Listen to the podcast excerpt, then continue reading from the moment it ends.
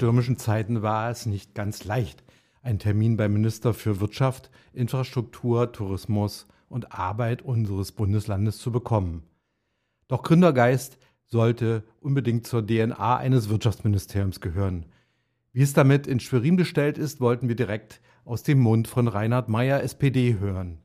Einiges lasen wir ja bereits im Koalitionsvertrag der rot-roten Regierung von Ministerpräsidentin Manuela Schwesig. Etwa, wir wollen Innovation fördern, den Gründergeist stärken und im Zusammenspiel mit der Wirtschaft neue Technologien auf dem Weg zur Klimaneutralität und Digitalisierung nutzen. Wir wollen Mecklenburg-Vorpommern zum Vorreiter eines innovativen, nachhaltigen, kreativen Wirtschaftens machen und damit einen Beitrag zur Bewältigung des Klimawandels und der wirtschafts-, sozial- und gesellschaftspolitischen Herausforderungen dieses Jahrzehntes leisten. Ohne Start-ups und gute neue Geschäftsideen dürfte das auch für ein Superministerium für Wirtschaft, Infrastruktur, Tourismus und Arbeit wie es der Berliner Tagesspiegel vor einigen Wochen titulierte, nicht zu schaffen sein.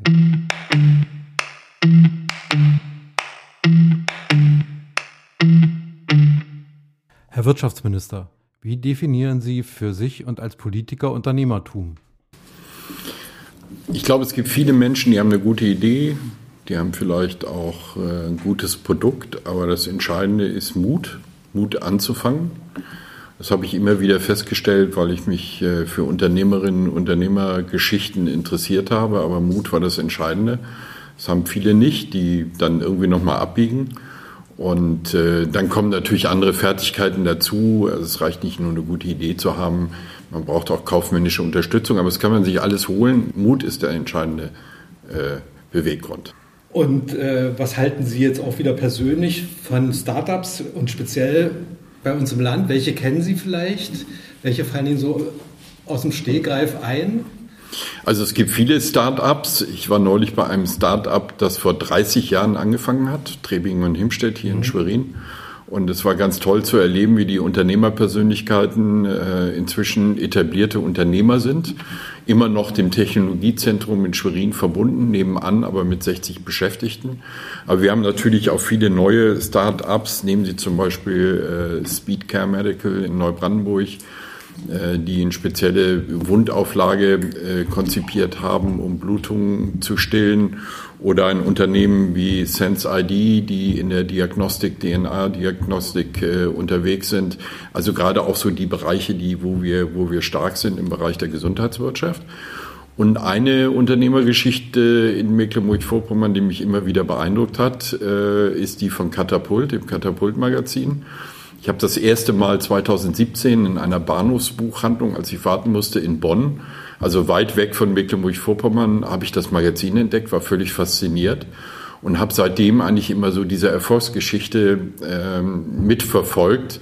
Äh, auch das gehört zu Mecklenburg-Vorpommern. Mutig sein, anfangen, Ressourcen nutzen, wie da zum Beispiel an der Uni Greifswald. Äh, äh, das ist schon sehr beeindruckend. Katapult ist ein schönes Beispiel. Die machen ja den etablierten Medienunternehmen richtig. im Land richtig auch äh, Druck unterm Kessel. Und ja, nicht nur im Land, sondern auch schon darüber hinaus ja, haben sich mit der Zeit angelegt, die das kopieren wollte. Also ist schon eine tolle Geschichte.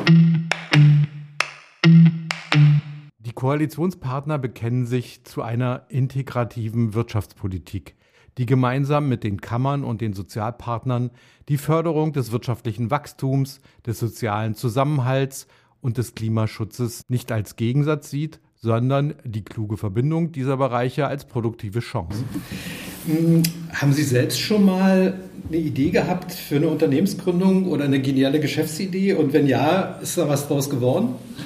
Also bei mir ist es so, ich hatte zusammen mit meiner Frau 1995, ist ganz lange her, waren wir in Kalifornien bei Freunden und haben dort äh, überall so Bagel-Shops gesehen und äh, haben dann immer gedacht, ja, das wird sicherlich mal etwas, was man in so einer Stadt wie Hamburg und Berlin hochziehen könnte. Gab es damals nicht, mhm. kann man sich kaum noch vorstellen. Und wir kamen mit der Idee zurück und haben überlegt, wie kann man eigentlich was Unternehmerisches daraus machen.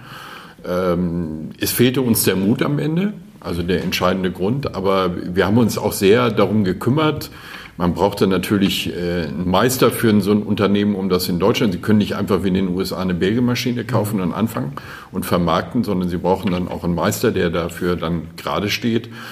Ja, und an so diesen handwerklichen Dingen haben wir es dann bewenden lassen und hatten am Ende nicht mehr den Mut, es tatsächlich zu wagen. Und wir waren ein bisschen sentimental, als wir vier oder fünf Jahre später die ersten Bagelshops in Hamburg, Berlin entstanden sind und dann überall in der Republik, weil eigentlich war es die richtige Idee. Also es ist, glaube ich, auch ganz wichtig, dass man zur richtigen Zeit am richtigen Ort ist mit ja. seiner Idee und nicht irgendwie äh, schon in der Zukunft lebt als, äh, als Gründer oder als Start-Upper, sondern äh, das sind auch gerade bei den Medizin-Startups im Land, äh, merke ich das immer wieder, äh, die müssen schon auf dem Punkt sein. Ne? Wenn man jetzt äh, beispielsweise auch die Kreisfelder, die diese Grundauflage äh, haben, das, das passt da einfach in die Zeit oder überhaupt diese ganzen, es gibt ja mehrere Startups, die sich mit dem Thema Infektion und, und, und Wundvermeidung und so weiter beschäftigen, gerade im, im Greifswalder Stralsunder Bereich. Die Koalitionspartner wollen mit innovativer Wirtschaftspolitik und vorausschauender Fachkräftepolitik die wirtschaftlichen Schwerpunkte des Landes wie die Agrar- und Ernährungswirtschaft, die maritime Wirtschaft, die Gesundheitswirtschaft, den Tourismus und das Handwerk stärken. Ich hoffe, Sie kennen unser Portal GründerMV. Können Sie mir sagen, was Sie vielleicht zuletzt dort gelesen haben und was Ihnen gefallen hat und was Sie vielleicht auch geärgert hat?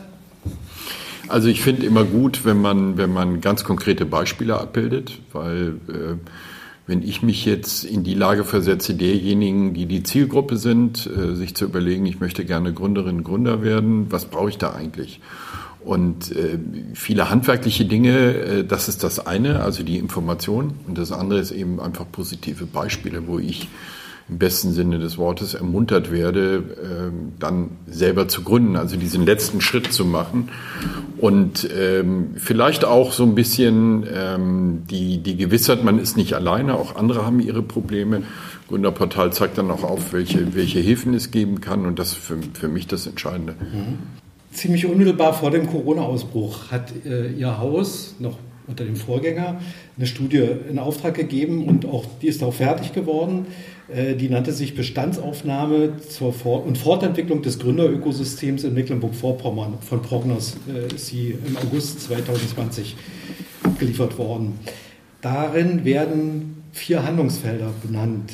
Das ist einmal die Gründungskultur, die Gründungsbildung an Schulen und Hochschulen, dann ist es äh, die Vernetzung im Ökosystem und die Sichtbarkeit nach außen des Gründerökosystems. Das dritte sind Förder- und Finanzierungsangebote und äh, das vierte ist Infrastruktur für Gründung. Gibt es in der nahen Zukunft auf diesen Handlungsfeldern aus dem Wirtschaftsministerium in Schwerin was Neues? Hat diese Studie, ist die noch bei Ihnen so in der Arbeitsablage?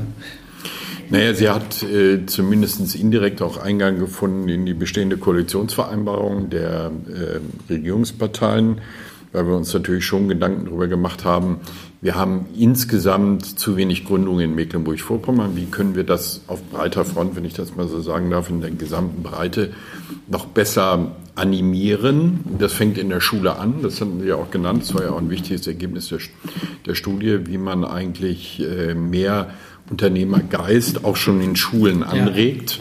Ja. Ähm, ich bin zum Beispiel ein großer Freund auch von Schülerfirmen, der sagt, da kann man vieles schon mal lernerisch ähm, auf den Weg bringen.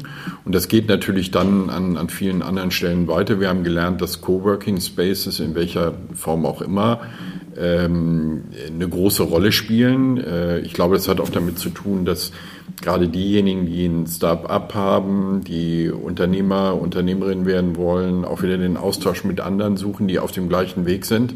Weil, was ich vorhin schon mal gesagt habe, dieses Gefühl, nicht alleine zu ja. sein oder alleine gelassen zu werden, dafür Räumlichkeiten zu schaffen, äh, ob jetzt im Umfeld der Universitäten, im Umfeld der Technologiezentren, die wir haben, das sind, glaube ich, äh, ganz, ganz wichtige Punkte. Und die Digitalisierung spielt in dem Zusammenhang natürlich auch eine große Rolle, weil äh, das ganze Leben wird zunehmend digital und das muss man natürlich in den Bereichen auch entsprechend aufnehmen. Mit Coworking Spaces, gerade auch im ländlichen Raum, wollen wir die Chance des Glasfaserausbaus in der Fläche nutzen und die Schönheit des Arbeits- und Lebensraums Mecklenburg-Vorpommern für Interessierte breit öffnen. insofern gibt es da viele kleine und größere Punkte, die wir aufgenommen haben. Was ich zusätzlich noch sehe aus, aus, dem, aus dem Wirtschaftsministerium, äh, am Ende des Tages, man kann noch so viel tun, es steht und fällt immer mit Kapital, mit Finanzierung. Das heißt, das ganze Thema Risikokapital, da nochmal äh, zusätzliche Möglichkeiten zu schaffen, ist, glaube ich, ganz wichtig, ähm, um Gründungen dann auch wirklich auf dem Weg zu helfen. Es gab ja 2015 schon eine Richtlinie im Haus zur Förderung von Entrepreneurship. Ähm, die Förderphilosophie des Landes zielte damals besonders darauf ab, das Klima für wissensbasierte Gründungen zu verbessern. Es gab dann in Folge auch äh, in, den Jahren 2015 bis 2022 im Grunde genommen eine ganze Reihe wissensbasierter Gründungen, vor allen Dingen aus den Universitäten heraus, aus dem Wissenschaftsbereich heraus. Wird sich daran grundlegend was ändern in Zukunft? Äh, wird man vielleicht auch mehr wieder auf Tourismusdienstleistungen, äh, Handwerk zum Beispiel zählt bei uns ja auch äh, unter die Gründung. Äh, wird man vielleicht stärker darauf setzen oder bleibt es bei diesem Schwerpunkt wissensbasiert? Auch an dieser Stelle sei der Koalitionsvertrag von SPD und Linken zitiert. Das Handwerk zeichnet sich durch einen hohen Qualitätsstandard aus. Im Handwerk sind der Erhalt und die Würdigung des Meistertitels essentiell zur Sicherung des Fachkräftebedarfs. Dazu wird die Kampagne Besser ein Meister fortgeführt. Auch die Meisterprämie wird verlängert, um Existenzgründerinnen und Gründern im Handwerk bei der Unternehmensnachfolge zu unterstützen. Der Meistertitel als Gütesiegel im Handwerk wird durch das Programm Meister Extra unterstützt. Also ich glaube, wissensbasierte äh, Dienstleistungen oder dann wissensbasiertes, was auch zu konkreten Produkten führt, ist nach wie vor der Schwerpunkt. Äh, davon haben wir noch zu wenig und ich glaube, äh, das Wissensbasierte wird auch die zukünftige Wirtschaft in Mecklenburg-Vorpommern noch mehr beeinflussen äh, als heute. Das schließt nicht aus, dass wir ähm, auch Innovationen im Handwerk, Innovationen im Tourismus, die es natürlich gibt, unterstützen. Aber der Schwerpunkt wird nach wie vor im Umfeld unserer Hochschulen liegen, das Wissensbasierte zu fördern. Eine sehr gute Starthilfe war in der Vergangenheit das Gründerstipendium. Das ist ja vor allen Dingen für junge Unternehmen, die aus dem wissenschaftlichen Umfeld kommen. Zum Beispiel fällt mir da ein die Firma Duschkraft, äh, die in Rostock äh, sich niedergelassen hat und mittlerweile ziemlich erfolgreich ist. Da werden vor allen Dingen gefördert die persönlichen, der le persönliche Lebensunterhalt von Gründerinnen mit 1200 Euro monatlich und dann gibt es noch äh, was drauf, wenn man eine wissenschaftliche Promotion macht oder wenn man Kinder und einen eigenen Haushalt gründet. Äh, wird es denn in Zukunft dieses Gründerstipendium weitergeben in MacPom? Also es wird es weitergeben. Äh, wir haben das für die nächste Förderperiode des Europäischen Sozialfonds auch mit äh, eingeordnet. Ähm, wir werden das sogar den Anwendungsbereich erweitern. Wir hatten immer so die Wahl, es geht ja um die Summen, die Sie genannt haben. Das sind ja im Grunde genommen Hilfen zum Lebensunterhalt, ganz, ganz wichtig für, für Existenzgründerinnen und Existenzgründer. Wir hatten so ein bisschen die Wahl, wollen wir die Summen erhöhen oder wollen wir das mehr in die Breite geben? Das heißt, nicht alleine wissensbasiert, das, was wir eben schon mal besprochen haben, sondern auch andere innovative Bereiche mit einzubeziehen, bis hin zur Kreativwirtschaft. Und wir haben uns für Letzteres entschieden. Wir haben auch entschieden, dass wir äh, bestimmte äh, Dinge mit berücksichtigen wollen, also zum Beispiel, äh, dass Elternzeit in einem bestimmten Umfang mit angerechnet werden kann. Und insofern, glaube ich, haben wir da ein gutes, weiterhin ein gutes Angebot. Könnten Sie sich vorstellen, sowas wie ein gründerbezogenes, bedingungsloses Gründereinkommen im Land zu schaffen, weil das würde ja ein bisschen weiterführen als dieses äh, Stipendium. Das ist ja nur wirklich für Leute in der Wissenschaft oder, oder ehemalige Studenten, die äh, aus dem Studium heraus gegründet haben.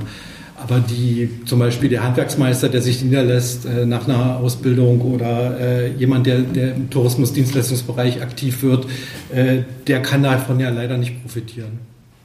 Also ich sage immer, es soll keine Denkverbote geben. Ähm, bei dem Thema bedingungsloses Gründungseinkommen bin ich skeptisch, weil äh, ich finde, es muss immer, der Anreiz muss im Vordergrund stehen, die Hauptmotivation muss eine andere sein. Deswegen ist das Konzept, Hilfen zu geben, die unterstützend wirken, für mich eigentlich an der Stelle das Richtige. eines der unkompliziertesten und auch, glaube ich, beliebtesten Förderinstrumente für Gründerinnen und Gründer im Land waren lange Zeit die Mikrodarlehen. Die sind äh, von der Schweriner GSA ausgereicht worden. Doch leider ist äh, seit geraumer Zeit auf der Seite äh, äh, zu lesen, für dieses Förderinstrument sind die finanziellen Mittel ausgeschöpft. Also schon fast seit zwei Jahren, glaube ich. Äh, nun gab es natürlich in den letzten zwei Jahren andere Schwerpunkte. Es wurde vor allen Dingen Hilfe für Corona äh, geschädigte Unternehmen und auch Startups geleistet. Aber wird es denn dieses, äh, diese Möglichkeit des äh, Mikrodarlehens vielleicht irgendwann wieder aufgelegt werden? Also die gute Nachricht vorab, es wird eine Neuauflage geben äh, mit äh, der neuen Förderperiode im Europäischen Sozialfonds, weil wir auch festgestellt haben, natürlich war das Mikrodarlehen, als es mal eingeführt wurde im Jahre 2004, durchaus umstritten, aber wir müssen heute feststellen, oder nicht müssen, sondern wir können heute feststellen, es war eine Erfolgsgeschichte. Und das Mikrodarlehen war ja so äh, aufgebaut, dass man eine einmalige Summe sozusagen eingestellt hat, dass es revolvierend war. Es wurden ja auch Darlehen immer wieder bedient und Gelder zurückgezahlt und irgendwann äh, war es dann wirklich zu Ende, dass das Ganze über 15 Jahre laufen würde, haben, glaube ich, die wenigsten gedacht, als es anfing. Und deswegen haben wir gesagt, äh, es war ein erfolgreiches Instrument. Wir werden es fortsetzen. Wir sind jetzt gerade in der Konzeption. Wir werden auch äh, die Möglichkeit geben, nochmal die Darlehenssumme auf 25.000 Euro, also bis zu 25.000 Euro anzuheben.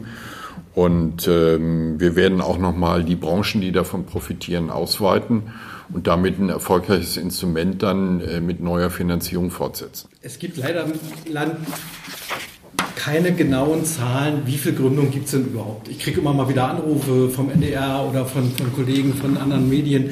Äh, sag mir doch mal, wie viele Gründungen hat es im letzten Jahr gegeben. Es gibt zwar so einzelne Erfassungen, also zum Beispiel die Unternehmensanmeldungen werden vom Statistischen Bundesamt bzw. vom Statistischen Landesamt erfasst.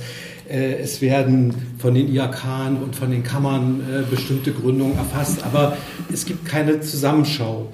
Und ich glaube, es wäre für, speziell für Investoren oder für Business, aber auch für die Politik natürlich äh, und letzten Endes auch für die Gründungswilligen irgendwie ganz spannend, so eine Art Gründungsregister zu haben. Kann man da nicht irgendwie äh, für die Zukunft was schaffen und auflegen? Ja, es wäre schön. Ähm, auch ich werde gelegentlich von Journalisten gefragt, äh, wie ist denn das eigentlich mit dem Gründungsgeschehen in Mecklenburg-Vorpommern? Wie viele gibt es? Auf der anderen Seite, es ist aufwendig, so ein Register zu erstellen. Man fragt sich dann bei den doch nicht so üppig vorhandenen Landesmitteln, wofür geben wir das Geld aus? Lieber direkt in Unternehmen als in so ein Gründungsregister. Wir leben natürlich von Statistiken, die in der Tat auf der Bundesebene auch runtergebrochen auf Mecklenburg-Vorpommern erhoben werden. Ähm, und da bekommen wir natürlich Informationen. Ist ja nicht so, dass wir gar nichts wüssten. Aber vielleicht ist es auch sinnvoll, nochmal mit den Kammern insbesondere äh, das Gespräch zu suchen, wie können wir da mehr Informationen. Das ist ja dann eine Win-Win-Situation. Auch die Kammern haben großes Interesse daran, Überblick über das Gründungsgeschehen zu haben. Wie kann man da nochmal zusätzliche äh, Informationen gewinnen? Wir werden gegenüber dem Bund darauf hinwirken, dass digitale Geschäftsmodelle, die vor allem auf eine Ausbeutung abhängig Beschäftigter von Solo-Selbstständigkeiten oder das Unterlaufen gesetzlicher Standards wie des gesetzlichen Mindestlohnes oder von Arbeitsschutzregelungen setzen, nicht gefördert und nach Möglichkeit gesetzgeberisch unterbunden werden. Steht im Koalitionsvertrag der aktuellen Landesregierung. Sie haben vor ein paar Wochen die geplante Erhöhung des Mindestlohns durch die Berliner Ampel begrüßt und Frau Schwesig hat äh, dafür geworben, dass diese Anhebung kommen soll. Ähm, nun ist es aber gerade für junge Unternehmen manchmal schwer, Mindestlohn gerade an die ersten Mitarbeiter zu zahlen. Äh, das wird dann manchmal durch die entsprechende Aufbruchstimmung wettgemacht und kompensiert. Aber gibt es denn aus Ihrer Sicht vielleicht seitens des Landes oder vielleicht auch übers Bundesrecht Möglichkeiten, manchmal komplizierte fiskalische Rahmenbedingungen für Startups, für Gründungen zu erleichtern. Ein Stichwort ist, was wird immer wieder in der Gründerszene, also bundesweit in der Gründerszene vor allen Dingen auch diskutiert, ist dieses, die Frage der Mitarbeiterbeteiligung. Da gibt es ja steuerliche, ich sag mal, Kompliziertheiten, die das nicht so einfach möglich machen, äh, das jetzt steuergünstig quasi als äh, Beteiligungsmodell auszuschütten an Mitarbeiter. Ja, ich denke dann immer, wenn, wenn wir beide zum Beispiel Mitarbeiter 3 und Nummer 3 und Nummer 4 bei Microsoft gewesen wären vor langer, langer Zeit und eine Mitarbeiterbeteiligung bekommen hätten, weil das Unternehmen am Anfang ja auch nicht so die finanziellen Mittel hätte, dann würden wir wahrscheinlich beide hier heute nicht sitzen. Äh, also da gibt es schon Dinge, die, wenn man jetzt in andere Länder schaut, ob in die USA oder nach Israel, also Länder, die sehr, sehr positiv mit ähm, Start-ups, mit Gründungsgeschehen auch unterstützend umgehen, gibt es schon Möglichkeiten.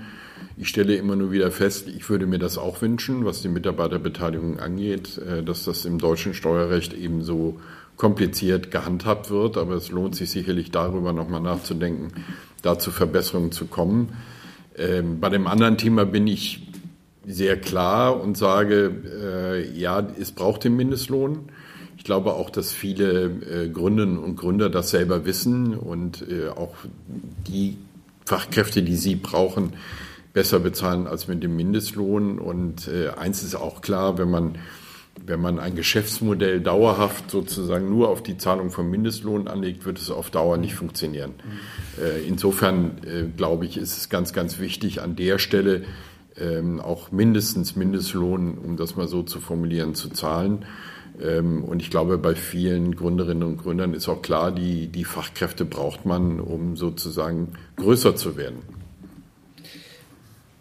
Jetzt haben wir ja in unserem schönen Bundesland eine Menge weicher Faktoren, die sehr positiv äh, für Gründer sein können. Was können wir tun, um das noch ein bisschen besser nach außen zu bringen, äh, um zum Beispiel Startups vielleicht aus Berlin oder Hamburg hierher zu locken?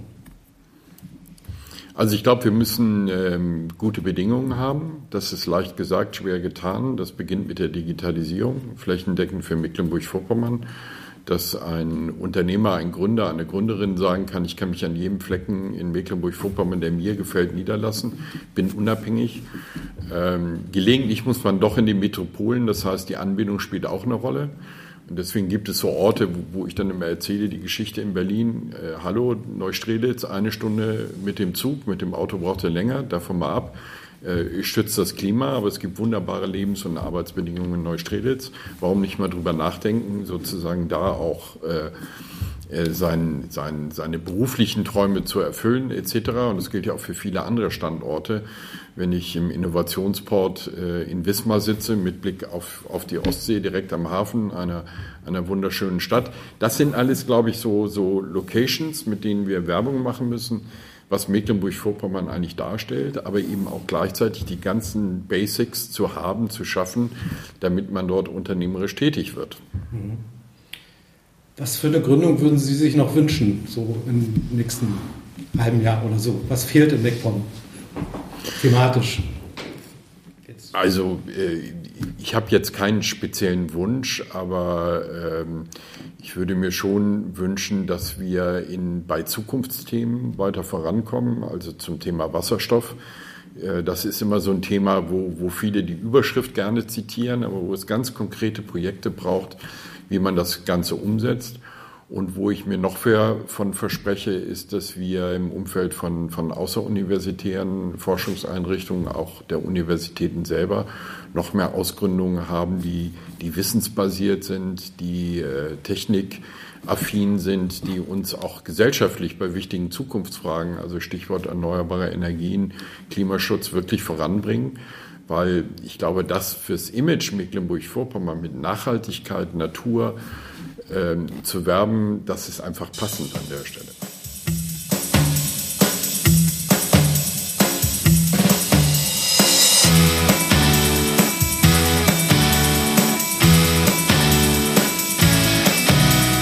Ihr hörtet gerade eine neue, die inzwischen 15. Episode unseres Starthilfe-Podcasts von Gründer MV.